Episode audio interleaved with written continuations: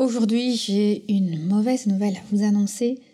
Le bonheur est un mirage, une sorte d'illusion. À chaque fois qu'on s'en rapproche, il s'éloigne de nous. Êtes-vous d'accord avec cette affirmation? Je vous explique ma théorie dans quelques instants.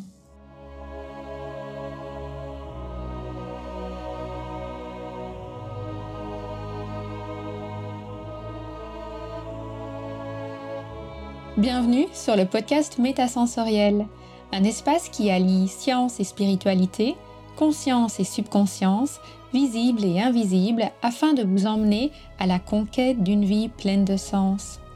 Ensemble, nous explorons toutes les dualités de l'univers qui nous poussent vers une meilleure connaissance de nous-mêmes, des autres et de notre environnement. Je m'appelle Aurélie, je suis bio-ingénieure de formation et fondatrice de l'aromacantisme. Scientifique de l'esprit et spirituel de cœur, j'entremêle savoirs ancestraux et pratiques modernes pour vous reconnecter à l'univers de tous les possibles.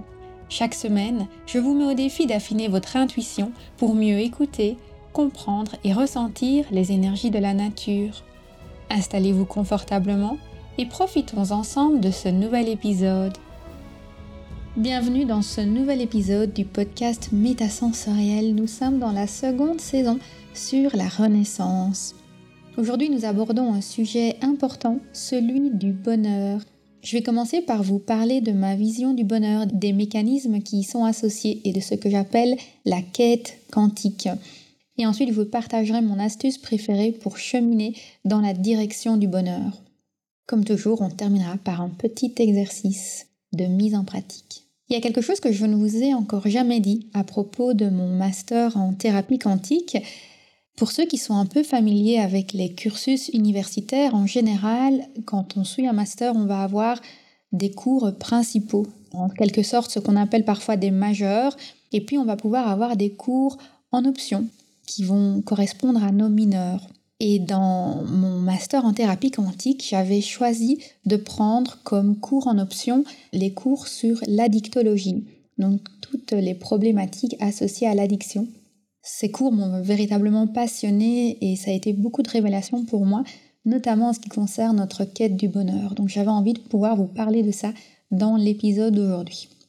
Alors vous devez peut-être vous demander quel est le lien entre euh, les addictions et le bonheur, mais en fait en addictologie, on considère que les personnes rentrent généralement dans un processus d'addiction parce qu'à la base, elles sont à la recherche de plus de bonheur et de plus de plaisir.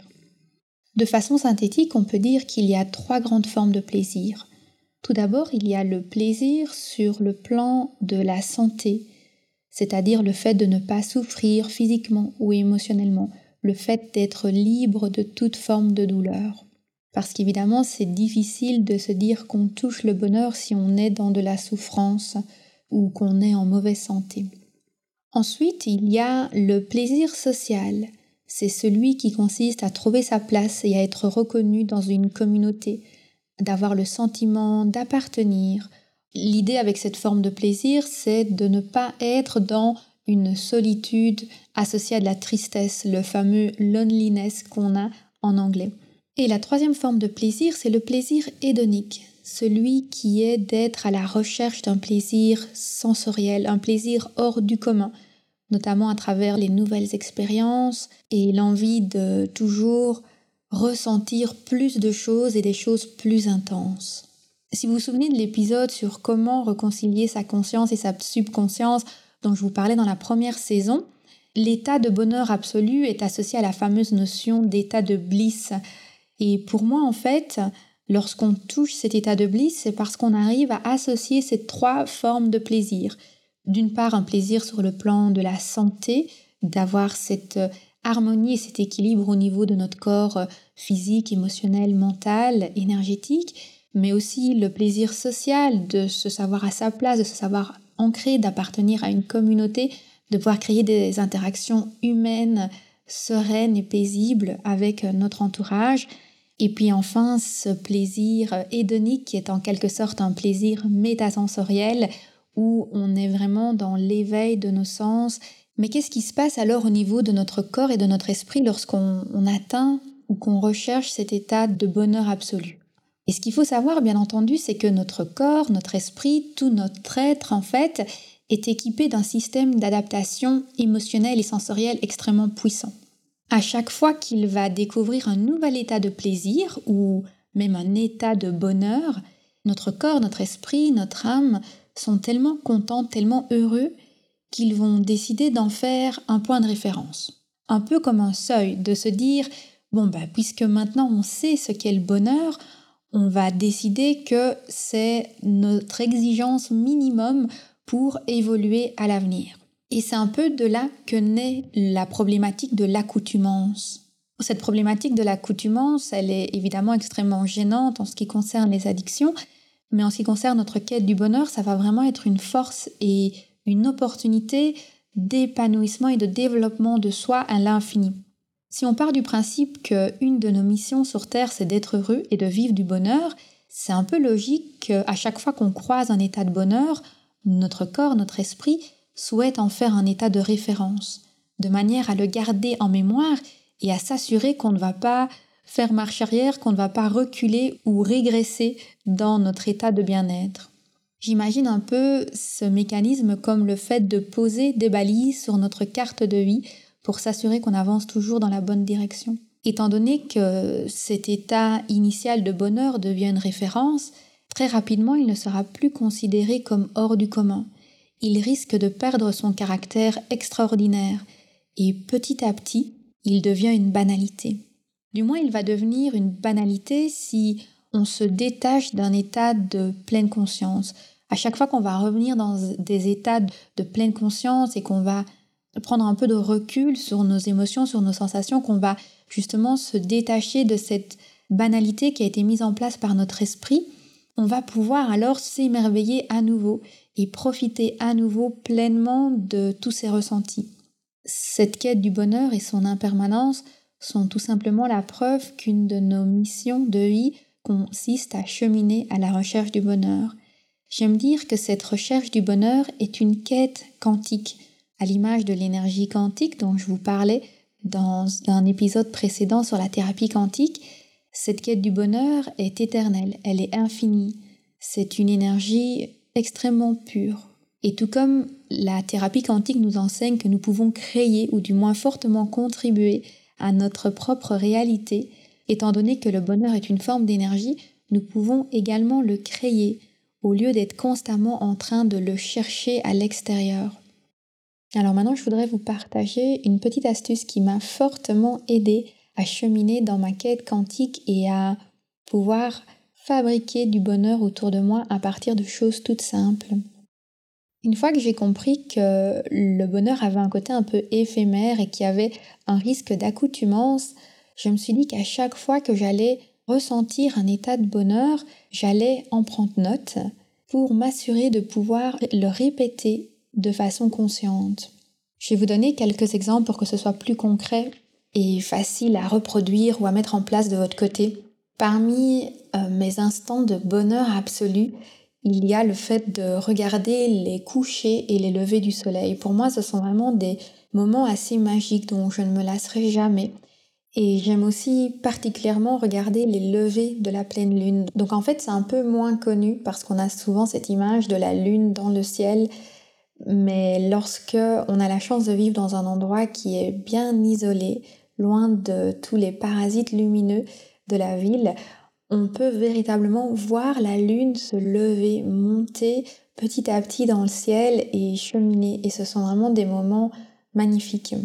Il y a d'autres moments aussi tels que le fait de boire une bonne tasse de thé ou de savourer un petit morceau de chocolat d'avoir des fous rires avec des amis. Tout ça, ce sont vraiment des moments pour moi de bonheur. Et en fait, quand je me sens un peu détachée du bonheur, que je me sens un peu perdue dans ma quête euh, du bonheur, je vais prêter attention à deux choses. D'une part, je vais regarder ma liste et je vais me demander est-ce que ça ne fait pas un peu trop longtemps que je n'ai pas pris le temps de mettre en place ces actions-là? Trop longtemps que je n'ai pas regardé le soleil se lever ou se coucher, trop longtemps que je n'ai pas ri avec une amie. Mais je vais aussi regarder si je n'ai pas justement été victime d'un phénomène d'accoutumance. Je vais alors mettre en place des périodes d'abstinence pour tout simplement permettre à mon corps de faire un peu le vide et de ne pas considérer que tous ces moments de bonheur sont acquis ou me sont dus. Je vais alors, par exemple, arrêter de manger du chocolat pendant un certain temps, je vais veiller à ne boire que de l'eau et uniquement de l'eau pendant un certain temps, donc généralement pendant une période de minimum un mois à trois mois.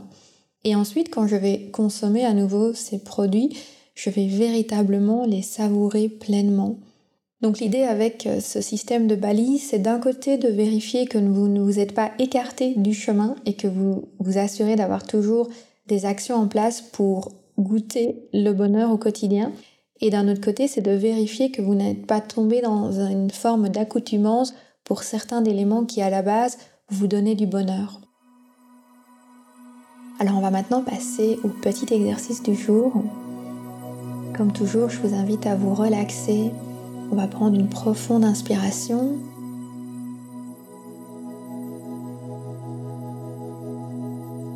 Et comme vous devez le deviner, on va un peu travailler sur votre notion du bonheur. Alors tout d'abord, je vous invite à réfléchir à ce que représente le plaisir et le bonheur pour vous au niveau du plan de la santé. Est-ce qu'il y a quelque chose au niveau de votre santé que vous voudriez changer pour ressentir plus de plaisir?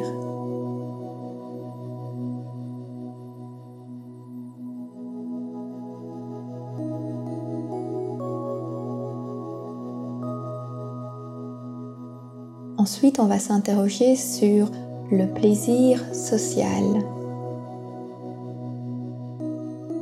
Est-ce que vous avez le sentiment d'être comblé sur le plan social?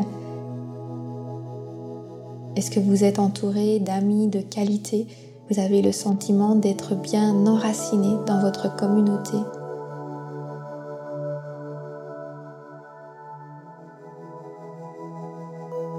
Qu'est-ce que vous pourriez faire pour l'être davantage?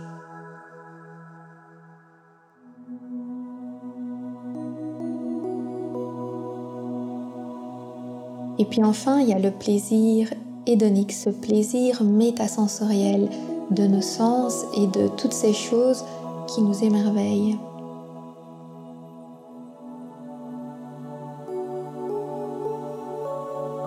Est-ce que certains de vos sens ne se sont pas accoutumés?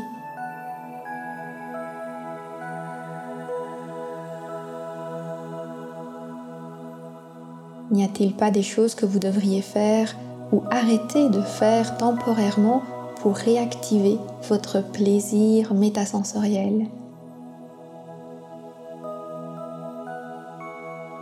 C'est un exercice que j'aime beaucoup faire parce que ça nous permet véritablement d'observer ces trois facettes du bonheur et de prendre conscience peut-être des piliers qui seraient déséquilibrés et des points par lesquels on peut commencer à travailler.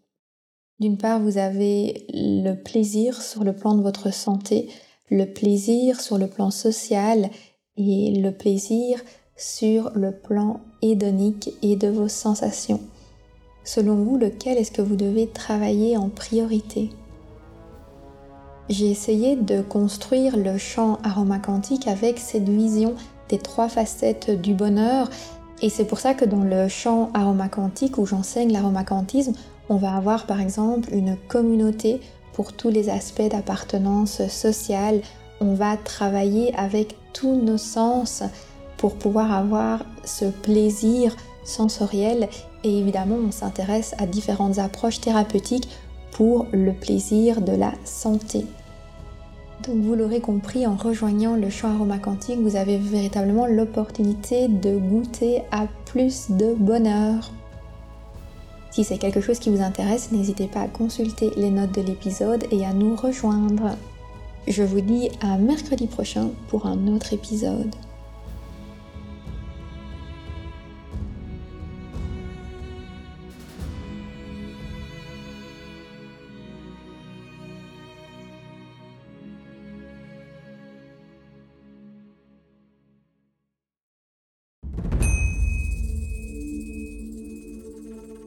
As lancé ton projet bien-être depuis plus de trois mois et que tu as le sentiment que ça n'évolue pas au rythme que tu voudrais, je suis là pour te dire que tu n'es pas seul. Cette sensation d'être freiné avant même d'avoir réussi à faire décoller son business, c'est ce que j'appelle le syndrome post-entrepreneurial. Les symptômes Sentiment de solitude, manque de légitimité, perte de confiance en soi, difficulté à gagner en visibilité et surtout une dépendance financière d'un job alimentaire. Cela se traduit par une incapacité à se démarquer, à innover. Et pire encore, cela bloque totalement le bouche à oreille. Mais ne t'inquiète pas, il y a une lumière au bout du tunnel. Pour faire décoller son business, un jeune entrepreneur doit maîtriser trois ingrédients clés l'expertise, la visibilité et le bouche à oreille. Mais attention, pas n'importe comment, ni dans n'importe quel ordre. Comment faire? Je t'explique tout ça dans une masterclass offerte intitulée Comment booster ton expertise, ta visibilité et le bouche à oreille en 90 jours. Tu y découvriras notamment la méthode coup de cœur et les quatre phases du marketing d'âme à âme pour asseoir ton expertise et gagner en visibilité grâce au bouche à oreille, les secrets d'un entrepreneuriat prospère et les six compétences à maîtriser absolument pour construire un business résilient et évolutif. Les enjeux associés au syndrome post-entrepreneurial qui bloquent les coachs et les thérapeutes après le lancement de leur activité et pour finir en beauté, je t'y partagerai les trois phases et les neuf étapes de transformation psycho-énergétique que j'enseigne à mes clients pour accélérer leur succès professionnel. N'attends plus, réserve ta place maintenant sur aromacantisme.com slash masterclass. aromacantisme.com slash masterclass. Cette masterclass est sans aucun doute le déclic dont ton business a besoin Ensemble, nous pouvons débloquer ton plein potentiel professionnel et booster ton expertise, ta visibilité et le bouche à oreille en 90 jours. Profite de cette masterclass offerte en t'inscrivant immédiatement sur aromacantisme.com slash masterclass.